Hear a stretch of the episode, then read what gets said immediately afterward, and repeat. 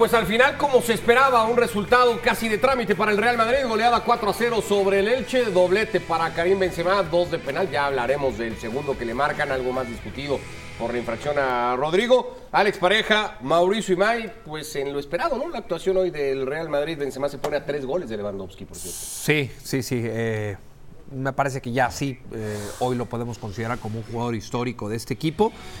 Eh, más allá de lo que le falta por batir en cuanto a récord se refiere, un Real Madrid que, que liquida el partido en los primeros 45 minutos. El segundo trámite, el segundo partido, el segundo tiempo, quiero decir, más de trámite, ¿no? Eh, Cerca, un zapatazo de Militao bravísimo que pasaba muy, muy cerca del arco de Badía hasta que llegaba esta Alex de Asensio muy temprano, un gol eh, liberador igualmente, ¿no? Porque el Madrid sabía que estaba obligado a lo que terminó haciendo, pero era muy importante encaminarlo pronto, lo hacía Asensio. Así es, un partido que se te abre a los ocho minutos y además con esa delicatessen de Marco Asensio, pues hace que la vida se vea mejor. Después el festival en la banda izquierda con Rodrigo, ese centro a la cabeza de Karim Benzema. Y es muy raro ver al francés fallar este tipo de cabezazos.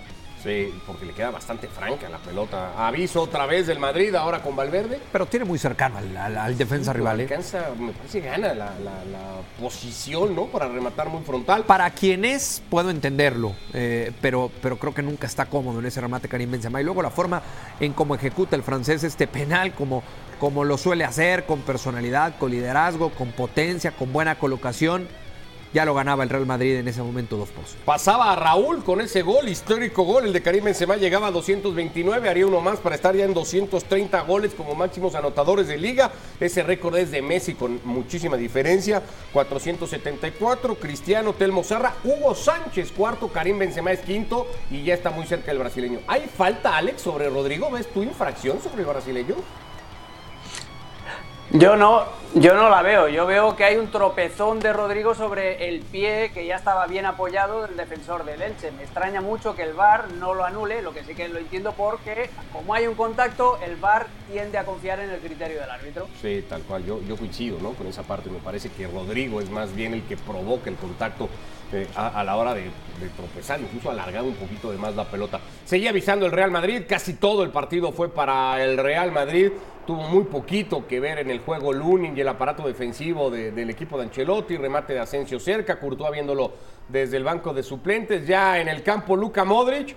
Y es que el croata Mau no necesita mucho más que este tipo de cosas. No, la forma impecable de pegarle a la pelota, ¿no? Y, esto eh, le hace cuando, cuando sea Luka Modric que le pega también a la pelota, que la pone en un ángulo más para decorar el resultado final, ¿no? El marcador, cuatro goles por cero, fue muy superior en todo el Real Madrid con relación a lo presentado por el Elche y se termina reflejando de manera perfecta en el marcador. Sí, ahí estaban los números de un partido que tampoco es que vaya a contar mucha más historia que esta. Eran tres puntos para el Real Madrid necesarios, obligados, poner la diferencia a ocho con el Fútbol Club Barcelona y a tratar de aprovechar oportunidades que se le puedan ir abriendo. Irá a Pamplona y luego jugará Derby por Liga. Los próximos dos partidos que tiene el Real Madrid, en el medio tiene compromiso por Champions, después tendrá compromiso por Copa contra el mismo Barça.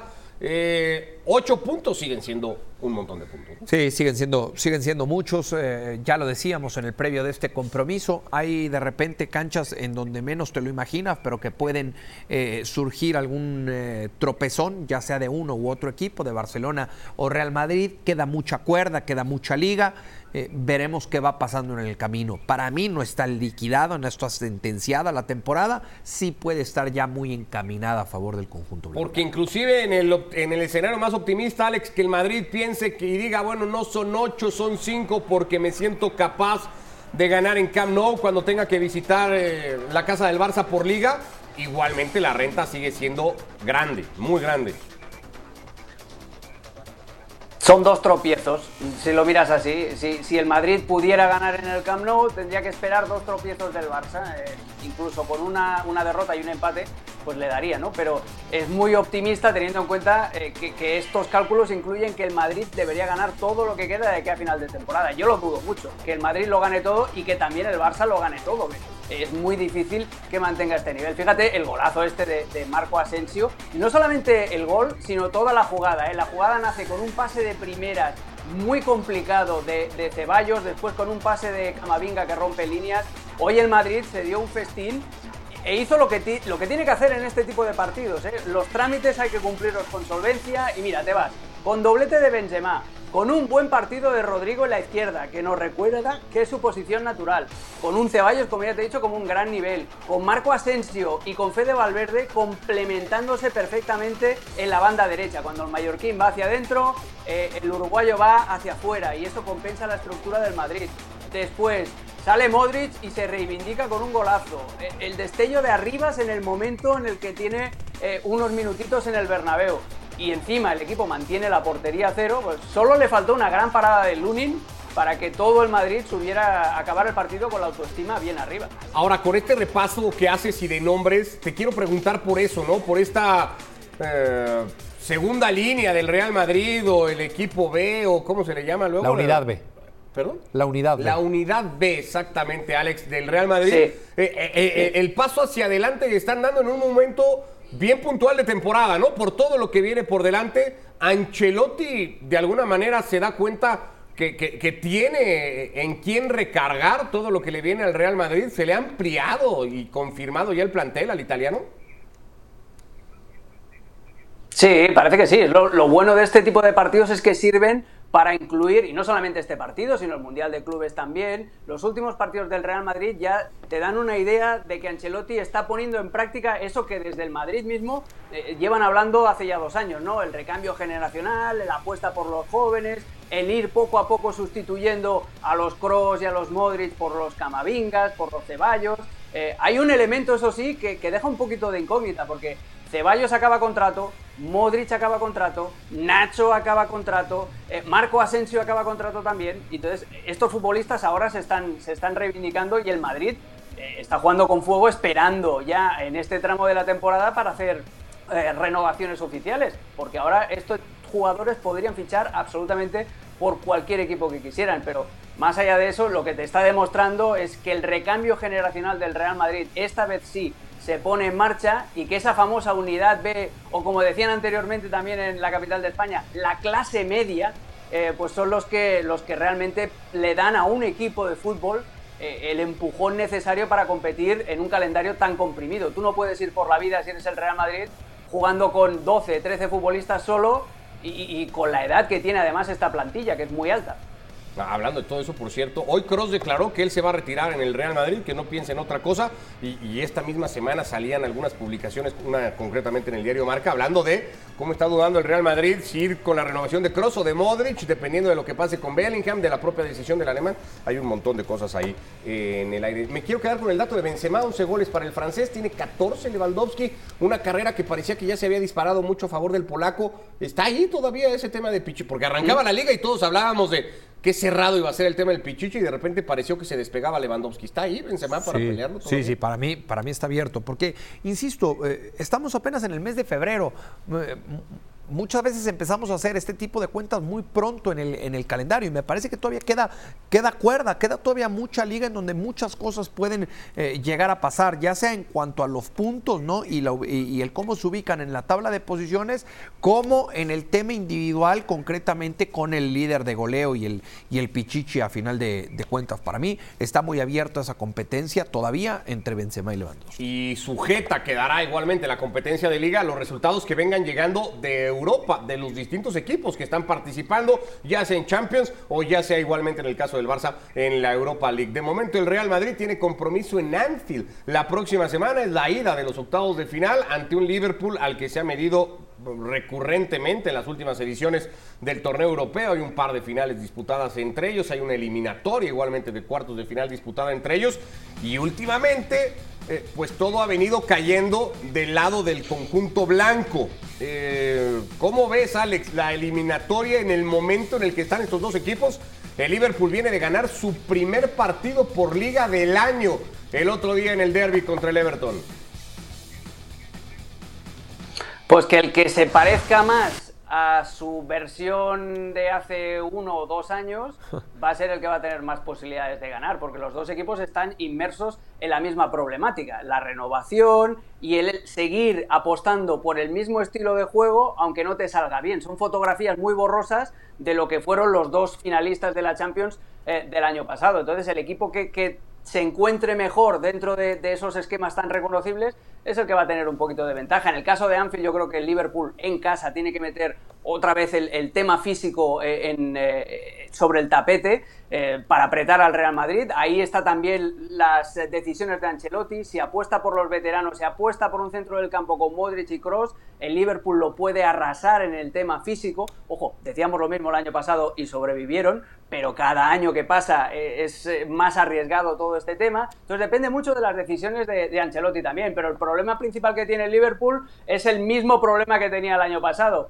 depende demasiado de lo que te cree Alexander Arnold y Salah por el lado derecho, por el lado izquierdo tienen menos peso eh, y es un equipo muy eh, frágil en transiciones, sobre todo por el costado por donde se mueve Vinicius. Van Dijk, mm, que no es el Superman de temporadas anteriores, es el que lo tapa todo, pero depende mucho de eso, de que el neerlandés esté muy bien. Es pronóstico reservado, ¿eh? porque los dos equipos son grandes, grandes púgiles, pero que llegan los dos un poquito pasados de peso. Bueno, pues seguimos hablando de la eliminatoria que arranca la próxima semana. Antes de eso, vamos rápido al Bernabéu. Martín, contigo. Estás con Dani Ceballos, hoy protagonista titular del Real Madrid después de la victoria 4 a 0 ante el Elche. Gracias compañeros, con Dani Ceballos una victoria importante eh, de cara a lo que es la pelea con el Fútbol Club Barcelona por la Liga. Hola, buenas noches. Bueno, sí, la verdad que era un partido clave para nosotros, sabíamos la distancia que había entre eh, el primer clasificado, la verdad que entramos muy bien al partido y la verdad que estamos intentando reengancharnos de nuevo a la liga. Un centro del campo eh, con futbolistas muy jóvenes, eh, dicen el centro campo del futuro del Madrid, la confirmación para ti en un lugar importante, más minutos. ¿Cómo te sientes con, con, esta, con estos votos de confianza ¿no? que llegan desde el banco? Yo creo que lo más importante, como bien dice, es la confianza del entrenador. ¿no? Es mucho más fácil cuando tiene la confianza del entrenador, cuando tiene minutos. Eh, es verdad que tu nivel físico va aumentando y la verdad que me siento muy cómodo dentro del terreno de juego y la verdad que tengo que seguir haciendo aquí a final de temporada. El otro día le cantaban Ceballos, quédate en el Bernabéu, un futbolista que estaba con pie y medio fuera ya del Real Madrid hace no muy poquito. ¿Esperarías a, este perfil de jugadores, Ceballos, Camavinga, como alguna sorpresa en la titularidad la próxima semana en Anfield, Mau, para retomar esa serie? Eh, me cuesta trabajo, me cuesta trabajo encontrar a uno de estos eh, en, el, en el once titular, sabiendo la importancia y lo complicado que es siempre meterte Anfield, si hay que apostar por uno, eh, quizá lo entre, entre Asensio y Ceballos, ¿te refieres? O eh, alguno de estos, de, esta, ¿cómo dijiste? Segunda línea, ¿no? Eh, línea B o unidad B. Unidad B. De alguno de estos, alguna sorpresa de Ancelotti o, o el 11 que cualquiera podría citar de memoria. El, más reconocible. Yo creo que, yo creo que esas, esas rotaciones las tiene que llevar a cabo Carlo Ancelotti en los momentos como el de hoy, ¿no? Cuando sabes que vas a enfrentar a un equipo en inferioridad, en inferioridad de, calidad, de plantel, de lo que me digas. Ya cuando te vas a enfrentar a un Liverpool en Anfield correspondiente a Champions, una eliminación a 180 minutos, me parece que tienes que echar mano del 11 más reconocible, del 11 que más se, se conoce y que más ha jugado a lo largo de la temporada. Quizá como revulsivo, quizás si las cosas se van complicando en el camino, entonces eche mano de estos futbolistas que le han, que le han ayudado y que le, que le han ayudado a encontrar ciertas soluciones cuando vienen desde la banca. Yo creo que el 11 va a ser el 11 que conocemos todos de este Real Madrid de un buen tiempo para acá. Por más físico que pueda plantear el partido del Liverpool, eh, Alex, bastaría digamos, con los esfuerzos de Fede Valverde de falso extremo para venirse a meter a ese medio campo para tratar de, anular o de emparejar ese esfuerzo que plantea el conjunto inglés? Mm, fíjate que yo tengo mis dudas. ¿eh? Una cosa es lo que pueda pensar yo y otra cosa es lo que crea que va a hacer Carlo Ancelotti. Que lo más normal sería que Ancelotti hiciera lo que, lo que decía Mau es decir, que pusiera el 11 más reconocible, con Chouameni, con Cross y con Modric, para no romper esos equilibrios eh, de, vestuario. Pero a mí no me molestaría tener a un jugador un poquito más dinámico, como Dani Ceballos, que no es defensivo ni mucho menos, pero que tiene mucho más ritmo que Tony Cross, por ejemplo, en, el, en el centro del campo. Para tener algo diferente y para tener alguien que te puede mantener la pelota, como Tony Cross, pero alguien que también te puede romper líneas en conducciones, que eso vas a necesitar sobre todo en un escenario en el que yo preveo un Liverpool teniendo más la pelota y un Madrid intentando salir al contragolpe. Pero vamos, el resto está todo clarísimo y sobre todo esa variable que tú has dicho, la de Fede Valverde como falso extremo, porque así es como plantea siempre el Madrid los partidos importantes. Veíamos los próximos ocho compromisos del Real Madrid de aquí a un mes más o menos, 19 de marzo que terminaría esta racha o seguidilla de partidos que tiene por delante, sacando a los Azura y al Español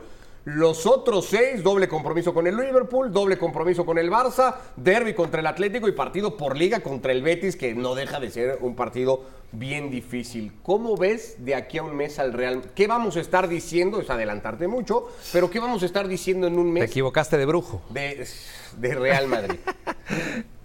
¿Qué vamos a estar diciendo? A ver, eh, creo que dentro de un mes vamos a seguir hablando de un Real Madrid que tiene vida en liga porque soy de los que cree que en un mes todavía va a tener vida en liga. Y soy de los que piensa que va a seguir con vida en Champions. Para mí el Real Madrid va a eliminar esta versión de Liverpool. Decía, decía, Alex hace rato, eh, eh, si nos basamos en la mejor versión de Liverpool y del Real Madrid, ojalá que si no vemos la mejor versión de estos equipos, sí se acerquen tanto el Real Madrid como el Liverpool a lo que, a lo que jugaban y a lo que nos presentaban hace un año, año y medio, porque entonces el espectáculo va a estar garantizado durante 180 minutos. Mismo tema, Alex, ¿dónde te imaginas ver y qué esperas estar diciendo del equipo de Ancelotti cuando pase el clásico por liga, estemos a 19, 20 de marzo más o menos?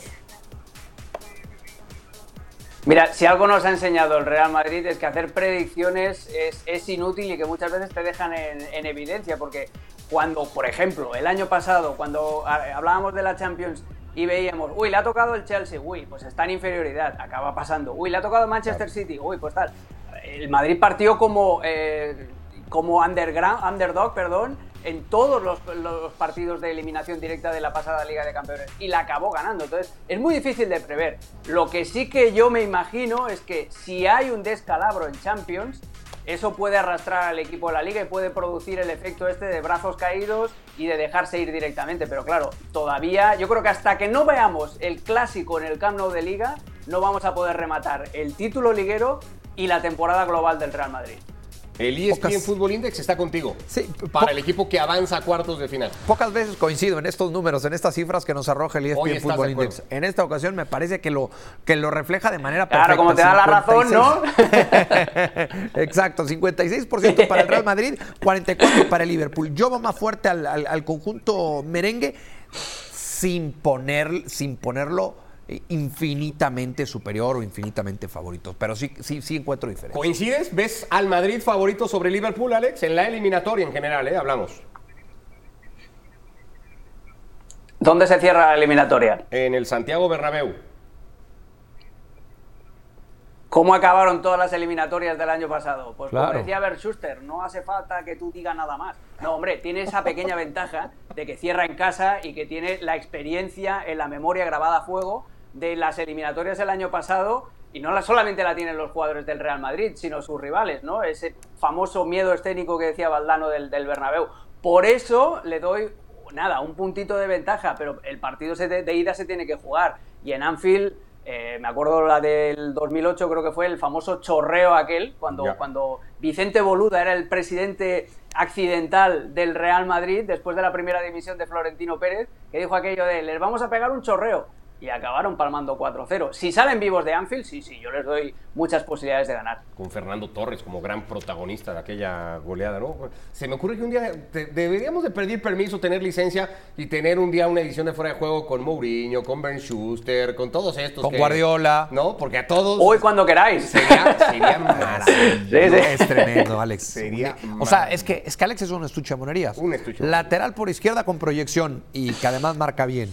Eh, además, un gran imitador, un tremendo analista de fútbol. Músico, nos podría un día poner una musiquita así de fondo, así con guitarrita, mientras nosotros hablamos. Así con guitarrita, Alex, irnos a Sois, sois mis representantes. Luego firmamos. Luego firmamos ya. Con vosotros dos voy al fin del mundo ya, amigos. Bueno, 4-0 el Real Madrid sobre el Elche se pone a 8 puntos del Fútbol Club Barcelona que juega mañana un partido importantísimo en la ida del playoff de la Europa League en contra del Manchester United. Y aquí está justamente el Barça, en este momento en el que está el equipo que pareciera inmejorable, con 12 juegos sin perder desde que cayera en el Bernabéu, con cómoda ventaja en liga, eh, cada vez mejor defensivamente, con pegada al frente, con muchos recursos. Parece ser el mejor Barça del momento de temporada. Se decidirá eh, mucho en, en Old Trafford, ¿no? Yo creo que, no sé, de alguna manera visualizo partidos muy igualados, eh, marcador ajustado y al final son dos partidos, ¿no? Y hay que, hay que prever eso también, es una eliminatoria, mañana se, se decidirán pocas cosas, imagino, y quedará la vuelta, ¿no? La pena que no la jugamos en casa, pero esto es lo que nos ha... Eh, nos, hemos ganado de alguna manera en esta, en esta competición en Europa, ¿no? Bien, no, no pienso en que somos favoritos, ni el Manchester tampoco. Yo creo que hay equipos muy buenos en esta competición. Manchester United, in my opinion, is is a big club. in Europe. Of course, they are not in the in the best moment of uh, their history, but uh, they they are Manchester United. We respect them a lot. We respect Ten Hag, all the players. Uh, now we, they are in a, in a very good moment. Uh, they are positive, good good results in the last uh, in the last weeks. So very difficult. We respect a lot them. Uh, and I think Barcelona, in this moment, is playing its best football since several years. I think both clubs have the ambition uh, to be in the Champions League and not even just to be in the Champions League. They want to have a really impact in the Champions League. But uh, the reality is we are in Europe League, and it tells that both clubs they needed a reset. And I think we are both um, uh, on a journey, uh, and we are both. I think we are both in the right direction. Este es el Barça y el Manchester United de 2023. El Barça ha disputado 11 partidos, no ha perdido ninguno, 10 victorias en esa racha. Eh, el Manchester United ha ganado 9, ha empatado 2, tiene una derrota apenas, mejor diferencia de goles que el eh, Fútbol Club Barcelona. La posición de pelota mucho más eh, digamos, metida en la ideología del Barça se ve reflejada igualmente en la estadística. ¿Está mejor uno que otro? A ver, en cifras no hay tanta diferencia. No, no. No hay tanta diferencia. Está bastante equilibrado. Con un partido más el United. ¿no? En Hasta el ahora. papel, sí, en el papel me parece que igual, yo por lo menos lo veo, lo veo parejo, no encuentro tanta diferencia. Hay que ver una vez que empieza a rodar la pelota, qué tanta diferencia hay ya en ese funcionamiento entre uno y otro equipo. ¿Por qué lo digo? Sobre todo por cómo ha ido ganando los partidos el conjunto del Barcelona. Los números están, ¿eh? Eso, eso, no lo puede cuestionar absolutamente nadie. Pero me parece que el verdadero parámetro para saber dónde está parado hoy por hoy el equipo del Barcelona será mañana contra el United. O sea, a ti te han dejado estas dudas de las que se viene hablando, el partido con Getafe, el partido con Girona, hasta cierto punto, en algún momento el juego con el Villarreal, a mí me parece que ese no lo terminó por sufrir tanto, pero bueno, hubo ratitos en donde le quitan la pelota. Esos te, te dejan ciertas dudas. Claro, claro, claro. Hay partidos puntuales que podemos ir eh, recordando, tú ya mencionas algunos, en Copa también hay otro eh, en, el cual, en el cual sufre el conjunto del Barcelona, o que por lo menos le generan con mucha facilidad si bien es cierto ha ido corrigiendo Xavi en aspecto defensivo o ha ido mejorando el aparato defensivo, veremos cómo se comporta contra un equipo que mañana le va a atacar y le va a atacar mucho, con un futbolista que está en su mejor momento, diría yo, como es Marcus Rashford. Sí, un, tipo encendido, muy de cara al gol.